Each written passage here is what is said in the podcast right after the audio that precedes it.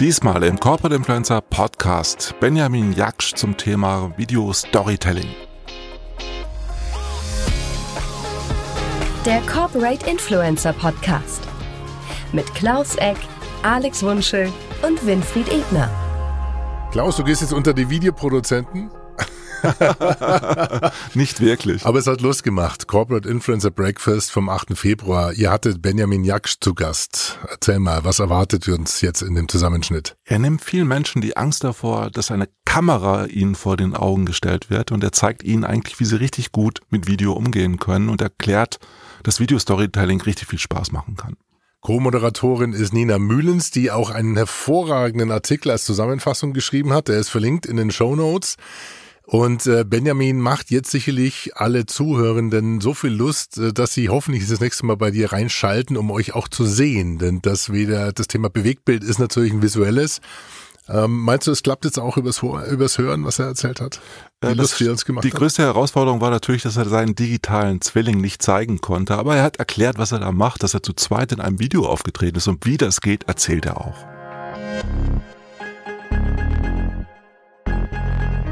Herzlich willkommen zum Corporate Influencer Breakfast. Heute mit Ben Jaksch und Nina Mühlens und mein Name ist Klaus Eck. Hallo Ben, schön, dass du da bist. Hallo Nina, auch toll, dass du wieder dabei bist als Co-Moderation. Guten Morgen. Danke, guten Morgen. Und wir haben heute ein ganz, ganz spannendes Thema. Das Thema Lernen in der Organisation. Das kennen Nina und ich auch sehr, sehr gut. Aber du machst das im Bereich Video und bist da sehr stark unterwegs und hilfst ganz vielen Menschen dabei, die Videoproduktion zu verbessern und auch in der Kommunikation auf Videoebene, dem holst du die Menschen ab. Wie machst du das und wie bist du zu diesem Thema Ben überhaupt gekommen? Ähm, wie ich dazu gekommen bin, da haben ganz viele Wege dazu geführt und ich äh, sage mittlerweile nicht, ich habe mir das Thema Lernen rausgesucht, sondern das Thema Lernen hat sich mich rausgesucht, äh, weil ich mit zwölf angefangen habe, Nachhilfe zu geben und seitdem finde ich das super spannend, was dafür notwendig ist, ähm, dass Menschen dazu lernen und das Medium Video kam dann auch irgendwie ganz natürlich dazu. Mit 13 habe ich angefangen, auf Kassettenrekorder meine Stimme aufzunehmen und habe immer von einer Radiosendung geträumt. Und mit 15 haben wir angefangen, Basketballvideos zu machen. Äh, und dann irgendwann halt so Blödelvideos. Und jetzt so richtig ernsthaft, glaube ich, betreibe ich es seit vier bis fünf Jahren. Äh, und finde einfach das Medium insofern spannend, weil es uns natürlich Dinge erlaubt, die wir in Text nicht machen können, die wir auf der reinen Tonspur nicht machen können. Ähm, und weil sich Menschen ganz anders darstellen lassen und viel nahbarer. Und so ist es für mich dann entstanden. Und jetzt mache ich ganz viele verschiedene Dinge mit unterschiedlichsten Unternehmen. Äh, Bosch, Ikea, bald wieder Siemens. Äh, also Namen, die man auch kennt. Und das sind aber ganz unterschiedliche Themen, die ich da mache. Mal produziere ich ein Video, mal produziere ich einen Podcast ähm, oder Videocast, Livestreams und helfe aber auch ja, Videos zu produzieren, die bestimmte Dinge erreichen sollen. Das finde ich ganz spannend, nicht nur, weil ich auch mein Geld in der, als im Studium verdient habe mit Nachhilfe, in der Nachhilfeschule gearbeitet habe, aber ich bin dadurch zum Schreiben gekommen, hm. nicht zur Videoproduktion als solches.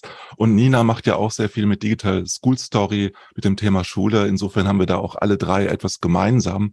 Und ich finde das ganz, ganz spannend, Menschen abzuholen bei dem Thema Video. Ich mhm finde es schon manchmal schwierig, Menschen zum Schreiben zu bringen, aber sie erstmal dazu zu bringen, äh, auf Video aufzutreten oder im Video aufzutreten. Das ist ja eine Herausforderung, weil viele Menschen sich doch relativ schwer tun und als erstes sagen, ja, ich habe nicht die richtige Technik, mein Smartphone, mhm. das reicht nicht aus und natürlich alle Ausruh Ausreden suchen, um es nicht machen zu müssen. Wie gehst du damit um? Es gibt verschiedene Herangehensweisen. Wenn jetzt jemand zu mir hierher kommt, also ich habe ein Studio in München, wenn jemand hierher kommt, dann ist es natürlich relativ leicht, weil dann ist zumindest schon mal dieses Technikthema abgedeckt. Und wenn ich mit einer Person hier bin, dann kann ich natürlich auch einen ganz anderen Rahmen schaffen und schon mal alle Ablenkung, die technisch ist, beiseite schaffen. Ähm, wenn jemand sich selbst sozusagen da nähern möchte, empfehle ich auch immer, einfach so oft und so viel wie möglich mit dem Smartphone sich bei auch vermeintlich alltäglichen Dingen mal zu filmen und beim Kochen einfach mal zu erzählen, um mal zu gucken, wie sich das anfühlt und vielleicht es auch hinterher nochmal anzugucken. Es geht ja nicht darum, dass jedes Stück Video, das ich produziere, automatisch schon veröffentlicht wird. Am wichtigsten ist aus meiner Sicht, dass man nicht einfach anfängt, die, die Kamera hinzustellen und in die Linse zu quatschen, weil diese Situation ist einfach so unfassbar künstlich. Viel leichter wäre es, dass man mal ein Gespräch zum Beispiel aufnimmt, weil dann wird man auch an sich selbst sehen, dass es ganz anders aussieht, als wenn ich mich ganz ungeübt einfach mal vor die Kamera stelle und da reinquatsch. Einfach weil es da total schwer ist, irgendwie Emotionen zu erzeugen. Ich habe in meinem vorvorigen Job, da war ich bei einem äh, großen oder relativ großen mittelständischen Konzern in München und habe da auch Videos aufnehmen dürfen. Die habe ich mit Teleprompter produziert. Und das ist wirklich emotional flach. Also wenn ich mich da selber sehe, sehe ich, wie ich quasi ablese und sehe, ja, da passiert also weder hier in den Augen noch hier im Herz irgendwas. Und das überhaupt auf Video zu transportieren, das braucht einfach eine gewisse Übung. Ähm, wenn man sich da auf den Weg macht, dann kann man da viel erreichen. Das heißt, einfach machen, täglich trainieren. Und ich stelle mir jetzt vor, wie alle von uns ständig ihr Smartphone hochhalten und sich selbst aufzeichnen und allein bei diesem Gedanken lachen müssen. Und ich glaube, damit ist die erste Hürde auch schon genommen, das Ganze nicht zu ernst zu nehmen, sondern es einfach auszuprobieren. Ich sage immer den Menschen auch bei dem Thema Schreiben, sie müssen einfach täglich schreiben, aber nicht mhm. publizieren. Mhm. Und die Videos muss, muss ja auch niemand veröffentlichen. Mhm. Ich glaube, die Angst ist eigentlich immer da, sich zu blamieren, oder? Mhm. Ja, klar. Und ich glaube, es geht jedem und jeder von uns so, dass wir erstmal gerade unsere Stimme, wenn sie aufgezeichnet ist, komisch finden. Also es geht den meisten Menschen so.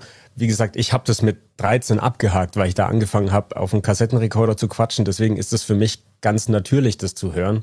Und es ist nun mal so, dass es auch rein, ähm, wenn wir selbst unsere Stimme hören, wenn wir sprechen, nimmt natürlich diese, die Schallwellen nehmen ganz andere Wege und deswegen klingt es einfach mal anders. Ähm, das ist so die erste Hürde und sich dann auch noch zu sehen, ist für viele auch ganz merkwürdig, weil es wie so eine ähm, ja, Out-of-Body-Experience irgendwie ist. Also jetzt gehe ich aus meinem Körper raus und sehe das von außen. Ähm, und wenn man diese Hürde irgendwie ablegt ähm, und insbesondere das auch vielleicht nicht ganz alleine macht, sondern auch mit anderen Menschen da zusammenarbeitet, dann kann man da echt ähm, schnell Fortschritte machen. Ähm, ich finde, du hast es am Anfang schon gesagt, mit Emotionen transportieren. Ähm, die berühren ja so ein Stück weit auch. Wie schaffen wir das oder wie gelingt uns das tatsächlich ähm, vor dem Video, das genau hinzukriegen? Denn allein schon so ein Einstieg in so ein Video ist ja schon äh, sehr, sehr schwer. Also gerade wenn man sich so ein bisschen warm geredet hat, kommen vielleicht die Emotionen oder dann äh, ist man so ein bisschen im Flow sozusagen. Aber äh, wie schafft man es, auch gleich von Anfang an Emotionen mit zu transportieren, was man möchte? Das ist eine super Frage. Ähm, und da will ich gleich ein bisschen die Erwartungen bremsen, weil ungeübt wird es keiner von uns hinbekommen, die Kamera hinzustellen und sofort präsent eine Emotion zu zeigen. Was Schauspielerinnen und Schauspieler da tun, dass es auf der Leinwand letztlich ankommt. Da gibt es einen fantastischen Podcast, der heißt The Moment.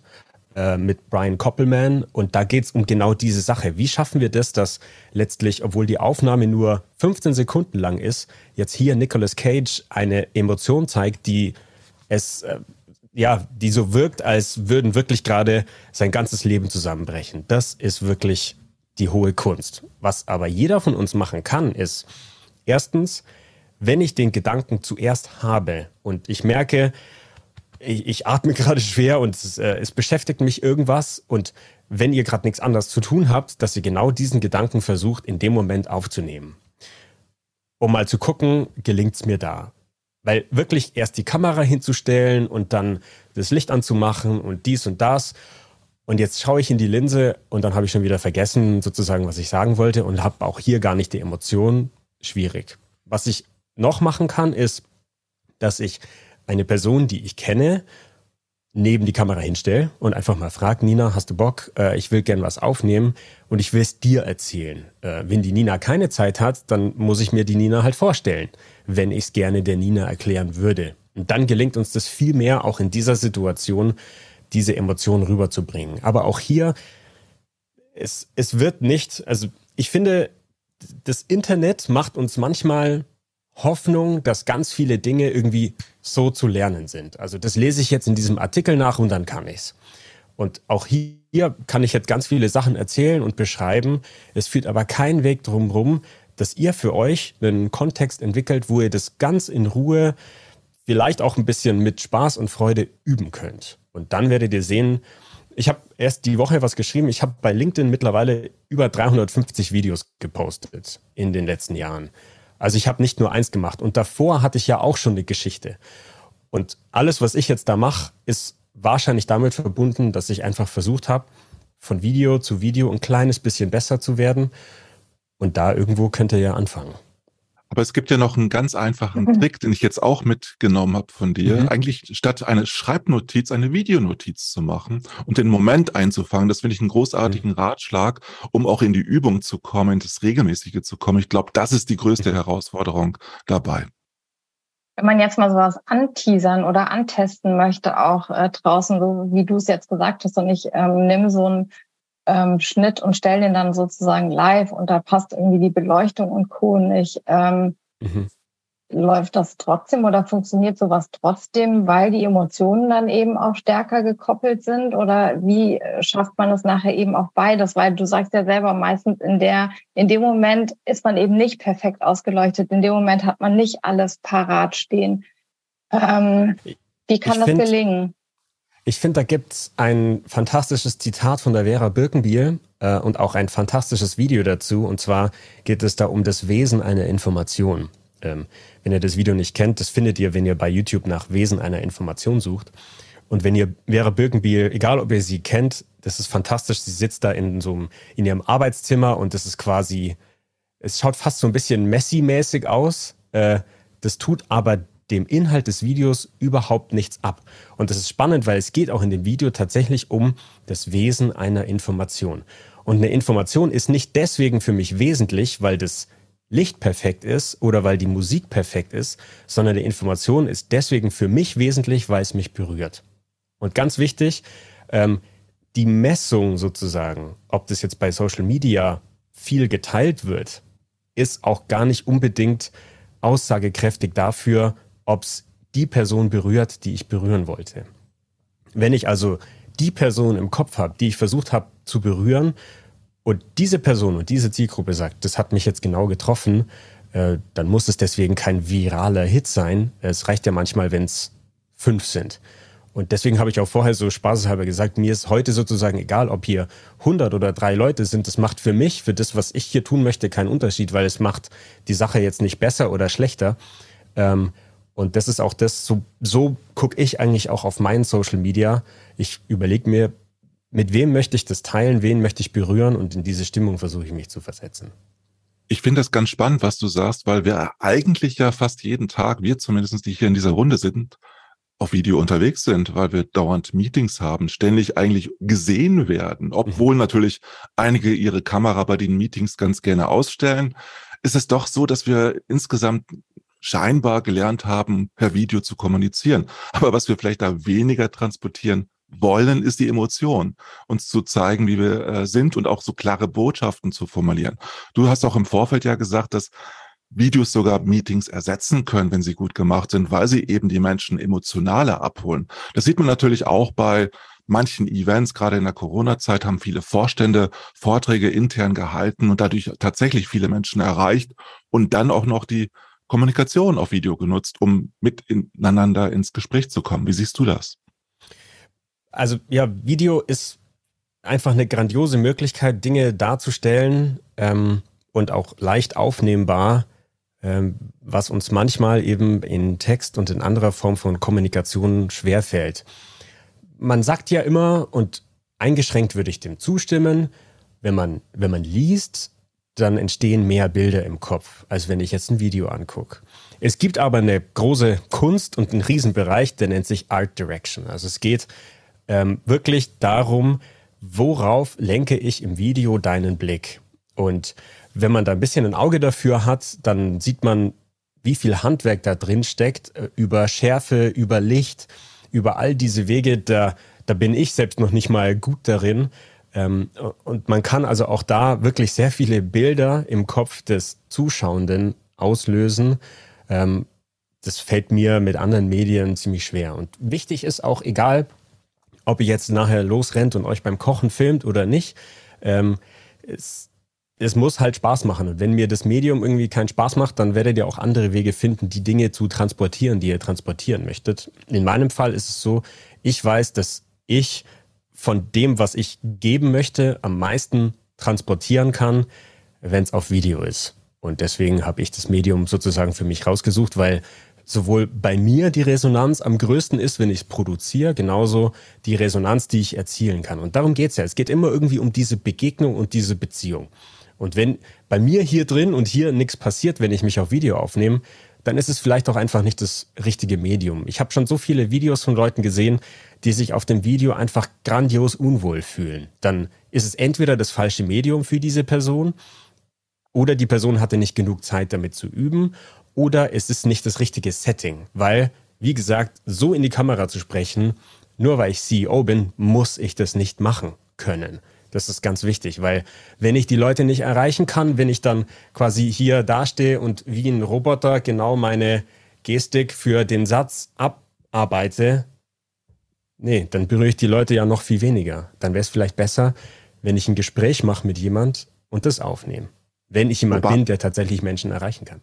Wobei Kraftwerk es tatsächlich geschafft hat, damit Emotionen zu erzeugen vor längerer Zeit. Äh, also es gibt schon Möglichkeiten, aber ja. alleine die Angst davor, etwas falsch zu machen auf Video, sich zu blamieren, äh, Menschen also nicht emotional richtig zu erreichen, die ist ja auch gerade bei Vorständen sehr, sehr groß, die es eigentlich gewohnt sind, in der Öffentlichkeit zu reden, aber natürlich hundertprozentig, 150-prozentige Videoqualität haben wollen. Und das hat ja auch in der Vergangenheit bei manchen Konzernen zu äh, Fremdschämen-Videos geführt, zu Videos, die katastrophal nach hinten losgegangen sind und Krisen-PR sogar ausgelöst haben, weil die Botschaft eben nicht emotional oder in der falschen Emotion rüberkam. Also das ist ja etwas, was vielen im C-Level schwerfällt, weil man natürlich das Gefühl eines Kontrollverlustes bei Video hat. Wobei wenn man drüber nachdenkt, wenn man nicht Live-Videos aufzeichnet, hat man ja sehr wohl Möglichkeiten, Einfluss darauf zu nehmen, was veröffentlicht wird. Aber selbst da sind Videos äh, in die Öffentlichkeit gelangt oder gestellt worden, weil man nicht erkannt hat, dass das überhaupt nicht funktioniert. Und ich finde, das ist so ein bisschen das Spannende, weil wenn man über Videos spricht, kommt man relativ schnell irgendwann über den Begriff Authentizität und Echtheit. Also was ist jetzt wirklich echt? Äh, und natürlich ist die Situation in seinem firmeneigenen Studio zu stehen, mit 13 Scheinwerfern beleuchtet zu werden und 24 Leute hören zu und im Hintergrund ähm, klärt noch irgendwer irgendwas ab. Also ich habe selber diese Drehs erlebt für, äh, ich mache für LinkedIn, für TikTok, für deren TikTok-Kanal Videos und teilweise, da sind halt einfach 13 Leute um dich rum, die irgendwas machen. Der eine organisiert noch das Essen, hier hält jemand das Licht, da wedelt jemand, das so aussieht, als würde Wind reinkommen und dann sollst du sozusagen performen. Ich habe ähm, die große, ähm, also ich habe zum Glück die Gabe, dass mir das nichts ausmacht und ich kann mich auf das konzentrieren. Aber wenn jemand nicht die Zeit hat, das zu üben, ja, dann wie sollen die Personen da irgendwie natürlich nahbar mit jemandem kommunizieren können? Dann nehme ich mir lieber eine Kamera und gehe mit dem spazieren, zum Beispiel. Und dann soll er einfach mal erzählen. Ähm, wenn es ihn denn wirklich berührt. Wenn es ihn natürlich gar nicht berührt, dann brauche ich mir auch die Mühe nicht machen, das Setting zu suchen. Und das ist halt das, wo ich finde, da kann das Format Video unfassbar ehrlich sein. Und deswegen macht es mir so Spaß. Ähm, ich finde, du hast gerade spannende oder gute Aspekte auch gesagt. Aber jetzt, wenn du jetzt zum Beispiel aus Unternehmenssicht rausguckst ähm, und du da tatsächlich dann auf dieses Thema Video kommst, dann haben wir ja dieses perfekte Setup, was sozusagen da ist.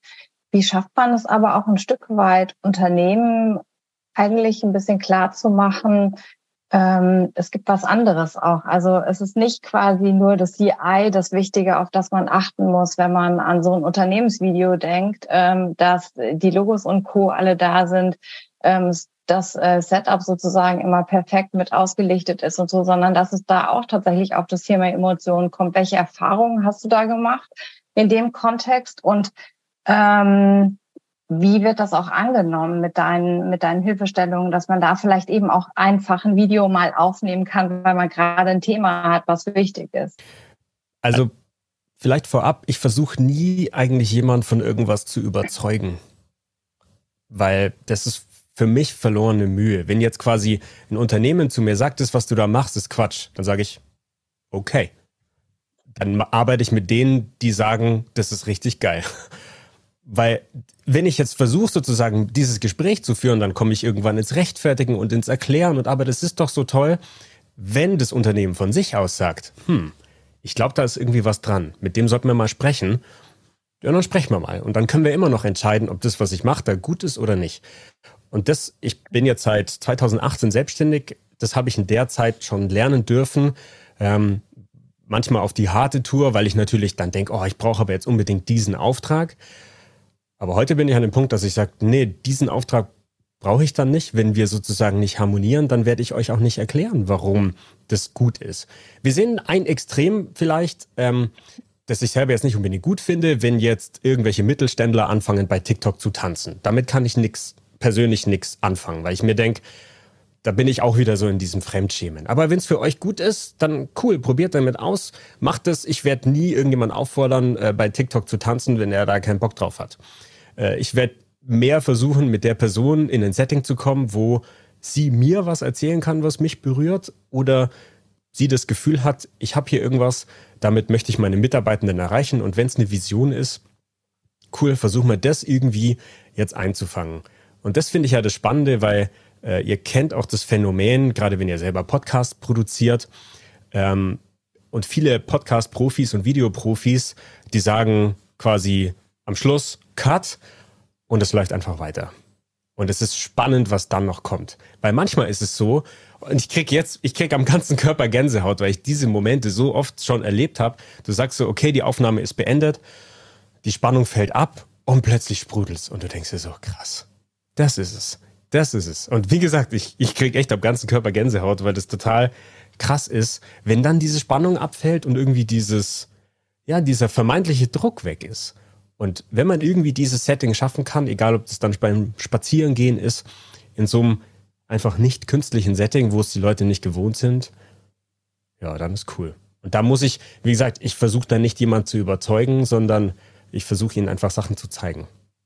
Ähm, das, ja, das ist eine äh, super Herangehensweise, gerade wenn du das äh, sozusagen auch als Berater machst und dann in Unternehmen gehst. Aber nehmen wir mal die Perspektive, die vielleicht Corporate Influencer auch haben können und dann eben aus der Sicht heraus sagen, so sie wollen jetzt vielleicht anfangen mit einem Video und äh, testen das, finden das auch gut oder sprechen auch mal mit anderen in dem Netzwerk und sagen, ja, das äh, könnte man gut machen. Und dann sagt das Unternehmen aber, mhm. hm, wir haben so eine CI und eine Policy und das funktioniert so nicht. Wie gibt's denn da so Herangehensweise, ohne direkter Mann auch zu sagen, ähm, dann verzichten wir halt auf Videoformate, weil tatsächlich gerade bei sowas wäre sowas ja auch eine Möglichkeit, ähm, deutlich anders nochmal ins Gespräch zu gehen mit anderen Menschen sozusagen. Das ist eine super Frage, die ich leider nicht pauschal beantworten kann, weil das natürlich stark von der Organisationskultur abhängt. Ähm, und allein wenn ich in die Unternehmen gucke, mit denen ich zusammenarbeite, kann ich mir da auch ganz unterschiedliche Wege vorstellen, wie dieses Gespräch laufen kann.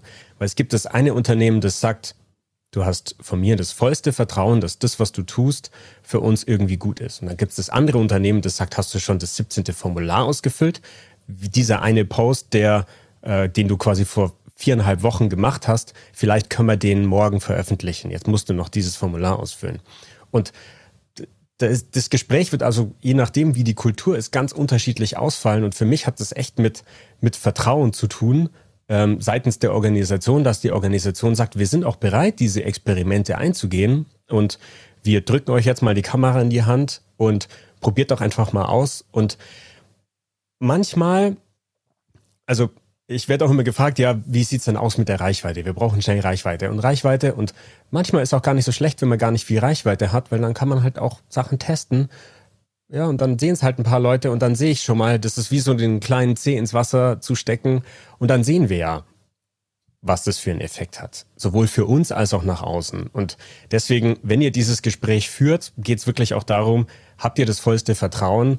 Und Social Media ist nun mal schnell. Da gibt's kein, oh, was machen wir hier, eine wochenlange Produktion und also sollte nicht aus meiner Sicht. Du hast ein ganz, ganz wichtiges Wort genannt, Vertrauen. Und darum geht's ja, wenn gerade auch Vorstände mit jemandem zusammenarbeiten oder C-Level oder Corporate Influencer. Sie wollen einfach äh, gut aussehen und gut rüberkommen und dann auch ein Gefühl von dir vermittelt oder von uns vermittelt bekommen, dass sie äh, eben alles richtig machen und äh, damit auch erfolgreich sind. Und manche wollen natürlich gleich viral gehen, aber positiv und nicht negativ. Und das äh, funktioniert eigentlich auch nur dann, wenn man wirklich ein Setting hat, das beschreibst du ja auch immer wieder in deinen Posts, das einfach ideal ist für denjenigen, dass er oder sie sich wohlfühlt.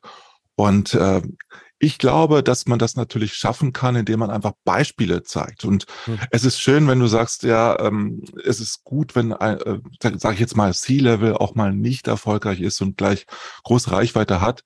Aber den meisten reicht es sich, reicht es schon aus, sich vor den eigenen Leuten im eigenen Unternehmen zu blamieren. Also heißt, auch fünf sind schon zu viel für viele. Mhm. Und äh, deshalb muss man wirklich schauen, wie man es schafft, äh, in diese Regelmäßigkeit reinzukommen, um dann vielleicht auch mit emotionalen Videos wie man das auch bei gut geschulten äh, CEOs wie ein Höttges sieht, der ja früher als Controller bei der Deutschen Telekom angefangen hat, nicht angefangen hat, aber äh, bevor er CEO war, war er im Controlling unterwegs und die haben das bei der Deutschen Telekom natürlich über Schulungen auch geschafft, dass er heute alle Rhetorikpreise abräumt mit tollen Reden und auf Videos einfach enorm, also Wirkung entfaltet. Und daran sieht man, an seinem Beispiel sieht man eigentlich auch, dass man es sehr, sehr gut lernen kann, in Video zu glänzen. Und äh, mhm. was muss ich eigentlich machen, um dieses, diese Learnings zu entwickeln? Du hast gesagt, üben, machen.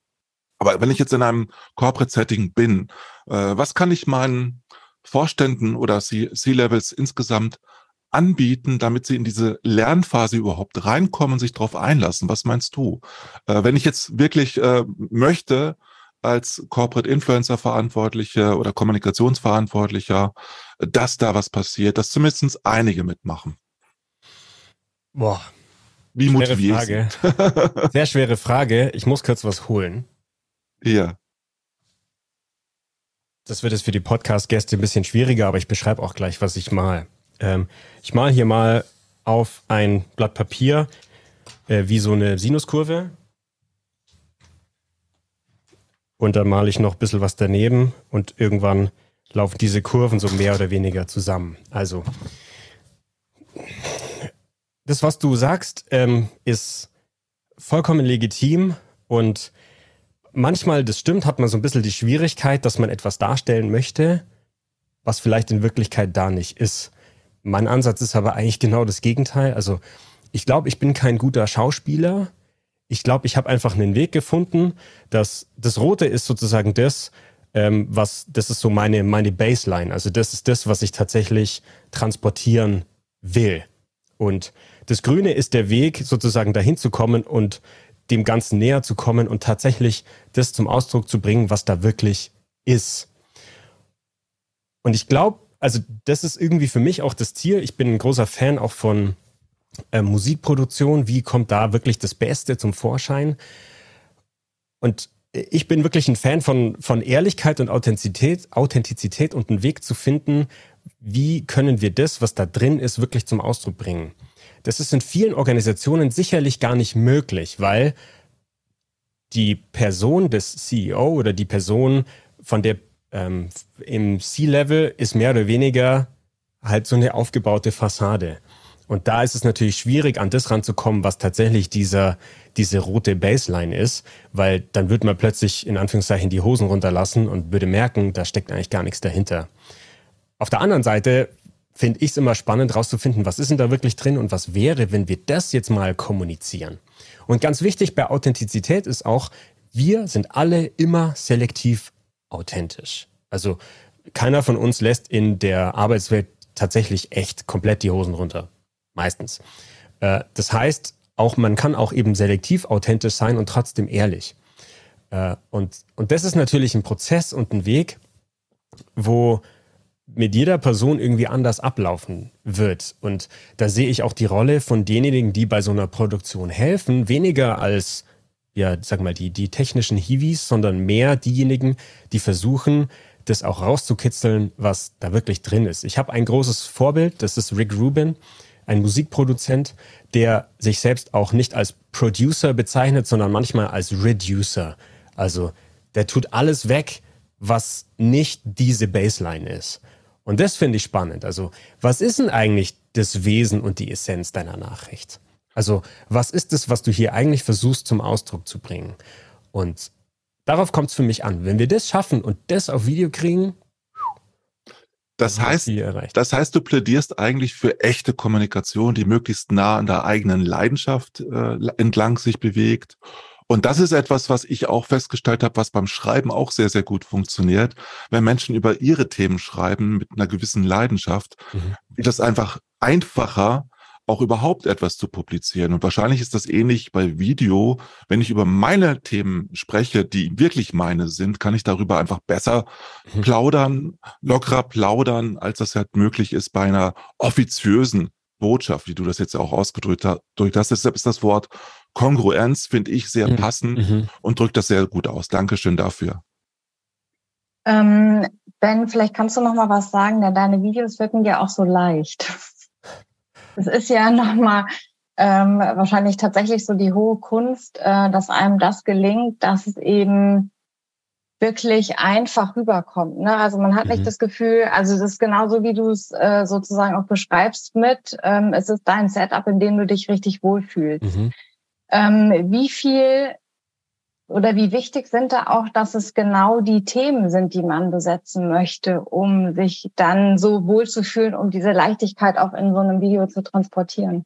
Ich glaube, das passt super zu dem, was Klaus gerade gesagt hat. Also und zu dem, was ich vorher gesagt habe, zu diesem, zu dieser Aufnahme mit dem Teleprompter. Weil bei der Aufnahme mit dem Teleprompter, die ich bei meinem vorvorigen Unternehmen gemacht habe, da ging es um Funkerfassungsempfänger. Ist jetzt, da passiert bei mir quasi hier leidenschaftlich null. Und das irgendwie leidenschaftlich rüberzubringen, ja, schwierig. Wenn ich über Lernen spreche, da muss ich nicht lange überzeugen, dass ich das spannend finde. Und das ist halt dann die Frage, deswegen auch das Üben in einer Alltagssituation, wo ich irgendwas beschreibe, was mich hier berührt. Das ist eine gute Übung. Ähm, und wenn, wenn ich beispielsweise, nimm mal jemand im C-Level, ähm, der was kommunizieren soll, was vielleicht gar nicht so leicht ist, das zu kommunizieren, dann kann ich aber natürlich auch versuchen, den Weg zu finden, wie kriege ich für dich da eine, eine gewisse Perspektive drauf, die es dir leichter macht, darüber zu sprechen. Und sei es jetzt, dass jemand hobbymäßig Marathon läuft und das vielleicht im Unternehmen bekannt ist. Okay, vielleicht ist das irgendwie ein Einstieg. Was wäre denn da? Manchmal kann das gekünstelt wirken, manchmal ist es echt. Je nachdem, wie auch das Standing der Personen im Unternehmen ist und wie ich vorher gesagt habe, ist es nur so eine Fassade oder ist einfach klar, dass der Klaus, äh, keine Ahnung, der ist Triathlet und das, das wissen alle, weil der kommt in der Früh im Rad und duscht dann und, äh, und hat hier eine Sea-Level-Position und wenn der jetzt quasi unsere aktuelle Situation mit einem Wettkampf vergleicht, dann wissen alle, ja, es ist er. Ähm, und darum geht es aus meiner Sicht, weil dann kann ich die Themen miteinander verbinden, obwohl das vielleicht auf der Oberfläche erstmal noch gar nichts miteinander zu tun hat. Mhm. Ähm, kannst du vielleicht noch eine Anschlussfrage ähm, in dem Kontext auch mit beantworten? Denn ähm, du sagst ja auch, dass die Videos kreativ sind. Was heißt denn in dem Moment äh, kreativ sozusagen? Kannst du das ein bisschen erklären nochmal? Hm, ich kann über tausend verschiedene Wege Kreativität in ein Video bringen. Ähm, die einen haben dann mit dem sprachlichen Geschick zu tun, die anderen haben mit Analogien zu tun, die ich verwende. Ich habe neulich ein Video gemacht, vielleicht hat das der eine oder andere gesehen, wo ich zweimal in dem Video auftauche. Das macht's irgendwie kreativ. Ähm, all diese Dinge, ähm, da sind mir ja quasi keine Grenzen gesetzt. Und manchmal werde ich auch kreativer dadurch, dass ich Limitationen habe. Also, wenn ich nur diese eine Kamera und nur diese eine Stunde habe, ja, dann schau mal, was du in der Zeit machen kannst. Also, ähm, und ich glaube, es ist immer schwer, absichtlich kreativ zu sein. Es ist leichter zu sagen, jetzt mache ich irgendwas und hole das meiste aus diesem Moment raus und erlaub mir vielleicht auch mal was. Okay, danke. Das heißt, wir haben gelernt, äh, dass man, wenn man kreativ sein will, mit seinem digitalen Zwilling im Video sprechen kann. Aber das werden wahrscheinlich Vorstände jetzt nicht gleich nachmachen. Aber fand ich total spannend, das Video sich anzuschauen. Vielleicht stellst du einfach in die Gruppe das Video mal rein. Das finde ich ganz fantastisch, was du da auch Gerne. damals gemacht hast. Und was jetzt auf jeden Fall auch als Fazit für mich heute rauszuziehen ist, Technik ist als Ausrede nicht mehr gut. Es geht um die Emotion, es geht um echte Kommunikation, wenn ihr erfolgreich auf Video sein wollt. Und es geht darum, das zu machen und auszuprobieren. Und da hat jeder eine Chance, wirklich gut rüberzukommen und auch andere mitzunehmen. Aber Übung macht den Meister, die Meisterin. Insofern probiert es aus. Und vor allen Dingen Stellt jetzt eure Fragen. Ben ist da. Nina und ich begleiten euch weiter. Also ihr habt jetzt die Möglichkeit, mutig zu sein und zu zeigen, was ihr gelernt habt, ob ihr jetzt auch emotional Fragen stellen könnt, um die Hürde wieder ein bisschen größer zu machen. Das war der Mitschnitt vom Corporate Influencer Breakfast vom 8. Februar. 8. Februar für uns ein tolles Datum. Klaus, denn wir sind, je nachdem, wann ihr jetzt gerade zuhört, entweder noch dran oder waren schon beim Corporate Influencer Day, haben sozusagen die Abschluss-Keynote heute Abend, das heißt, wenn der Podcast erscheint. Und das wird es dann nächste Woche geben. Willst du schon verraten, um was es geht bei unserer Abschluss-Keynote? Ja, wir werden halt über die Trends im Corporate Influencing sprechen und was Schönes ist es live, unser Corporate Influencer Podcast. Und da wird der Dr. Winfried Ebner und der Klaus Eck schön saftig klingen und ich schau mal, was ich aus dem Hotelzimmer, aus meinem Skiurlaub für eine Tonqualität hinbekomme. Und das Ganze ohne Eierlikör. Ohne Eierlikör. Ich kann es nicht versprechen. Es ist dann 17.30 Uhr im Skigebiet. Also da vielleicht ist da schon ein Jahrgatte-Intus, aber ihr werdet es hören. So, dann freuen wir uns auf euch. Lieber Klaus, vielen lieben Dank. Lieber Benjamin, vielen Dank. Liebe Nina, vielen Dank. Und äh, euch vielen Dank fürs Zuhören. Und vielen Dank dir, Alex. Das war der Corporate Influencer Podcast mit Klaus, Winfried und Alex. Die Shownotes und alle weiteren Episoden findet ihr unter corporateinfluencerpodcast.de. Eine Produktion der Klangstelle. Feinste Hörstücke seit 2005. Tschüss.